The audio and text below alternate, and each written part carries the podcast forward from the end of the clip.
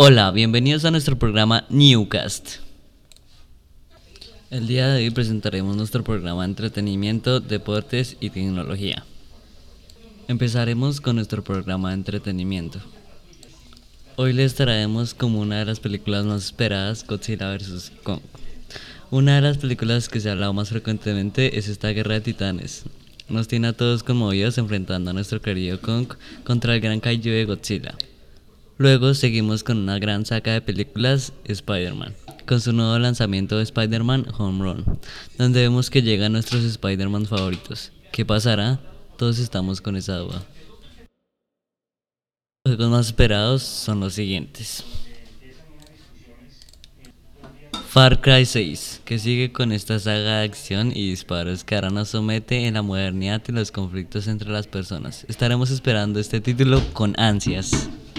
Legacy. Después de tanto tiempo volvemos a ver a nuestra saga de películas Harry Potter en un videojuego, que nos situará en los 90 siendo nuestro propio mago y descubriendo cosas que no sabíamos.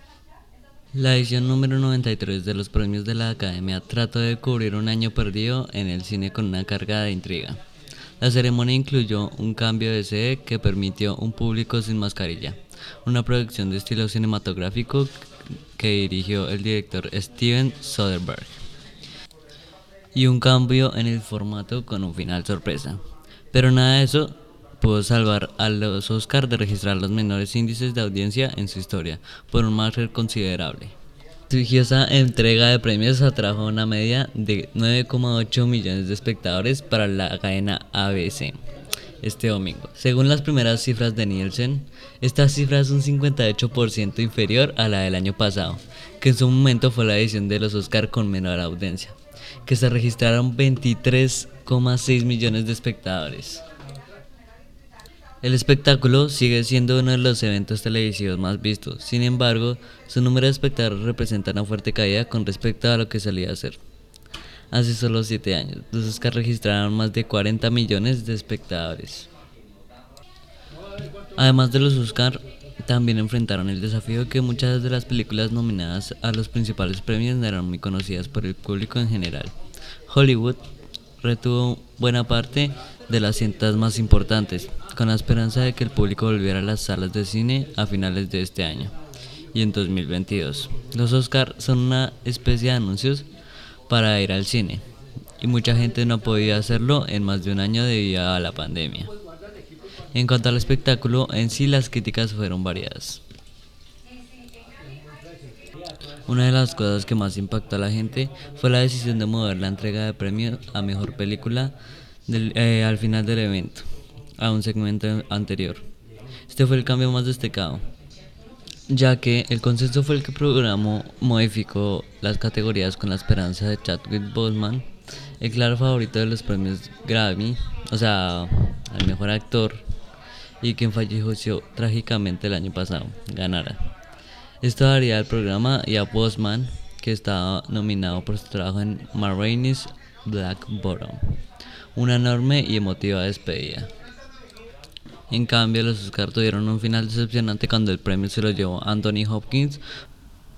Ahora seguimos con nuestra programación de tecnología con mi compañero Miguel. Siguiendo los comentarios de mi compañero Diego, podemos decir que el Perseverance de la NASA ha aterrizado en Marte y va a hacer investigaciones en el planeta juntando materiales de este mismo junto al Junto al dron que nos permitirá ver lo que pasa alrededor de este, se lanzará también un telescopio espacial James Webb que reemplazará al viejo Hubble para ver 100 veces más que este y poder ver la primera generación de estrellas del Big Bang y, y ver cosas en mejor definición y aumento. También está cerca el primer riñón artificial y siendo un gran avance en el, en el en la ala de médico, ya que nuestra historia como humanos, el de la riñón desempeña un papel fundamental para nuestra vida y estos eran ejemplares, hasta, eran ejemplares hasta el momento en el que la Universidad de California nos va a dar la opción de tener un riñón completamente artificial con funciones similares al verdadero. Eh, en tendencias digitales podemos ver a los asistentes digitales con voz con la nueva compañía, ya que están buscando la creación de nuevas formas de combinar, de e, e interactuar servicios y equipos de software en el marco de enfoques modernos, para organizar procesos como servicios bancarios. Eh, también se ha visto la inteligencia artificial en su, en su madurez en los negocios, ya que se está buscando aplicarla en una amplia gama de información, incluyendo videos, imágenes de voz, voz, actividad de tráfico de red y datos de sensores. Se estima que al menos 25 mil millones de artefactos estarán conectados para el 2021, produciendo así una gran cifra de productos y servicios tecnológicos. Eh, de entre otras cosas, el Internet está conectado a tu casa. Es un término, es un, este es un término que estamos escuchando hablar constantemente desde hace algún tiempo, representando la forma de, la, de cosas cotidianas que conectan a Internet y actúan eh, en sinergia, logrando ser un todo integrado.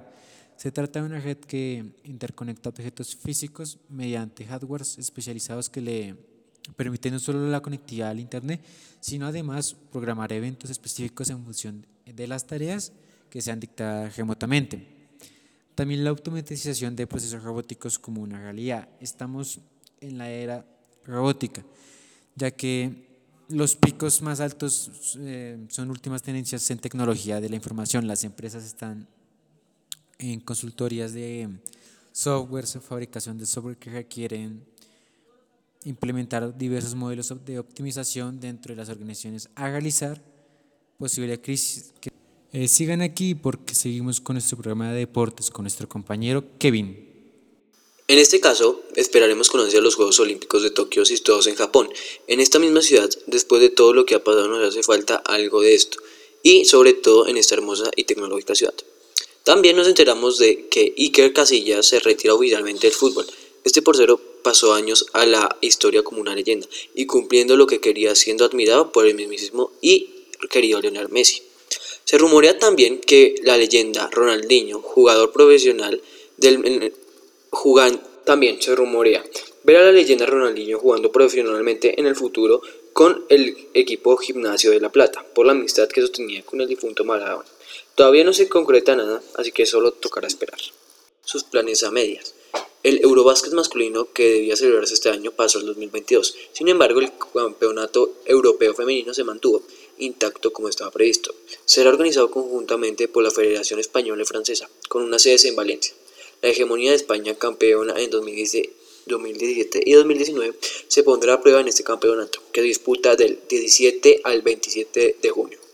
Un evento importante que va a suceder en Latinoamérica va a ser la Copa América. Colombia se quedó sin celebrar el gran evento futbolístico del continente el pasado verano gracias al COVID-19. Ante la imposibilidad de organizar la 47A de la Copa América, la Conmebol pospuso el torneo un año. La Brasil de Neymar defenderá su corona mientras que Leo Messi intentará guiar a su selección argentina hacia su primer título. En esta edición los dos países invitados son Australia y Qatar, que tendrán una buena oportunidad de caldear su potencial pensando en el Mundial de 2022. Un evento, un evento parecido, pero igual importante, es la Eurocopa masculina de fútbol.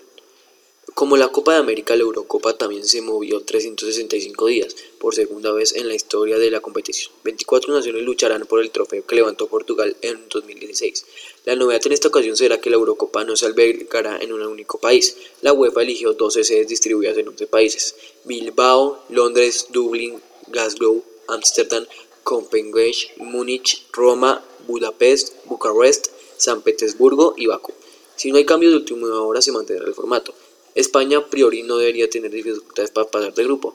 La selección dirigida por Luis Enrique quedó emparejada con Eslovaquia, Polonia y Suecia.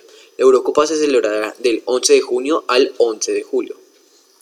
Los Juegos, no, los Juegos para, para Paralímpicos. Dos semanas después, la capital japonesa albergará los Juegos Paralímpicos. La competición internacional fundada por Ludwig Gutmann en el año 1920 durante 10, durará 10 días los Juegos Parapléjicos.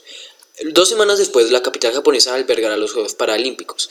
La competición internacional fundada por Ludwig Gutmann en el año 1960 durará 10 días, del 24 de agosto al 5 de septiembre. También se celebrará la Ryder Cup. La Ryder Cup también fue víctima de la pandemia en el 2020. El torneo de golf que enfrenta a Estados Unidos y Europa históricamente se había disputado un, en años impares, un orden solo alterado por el ataque de las Torres Gemelas. Del 21 al 26 de septiembre se jugará de nuevo en años impares. Europa conquistó la última edición en París, en Wichita Straits, Wisconsin. Estados Unidos tendrá la oportunidad de tomarse la revancha en casa.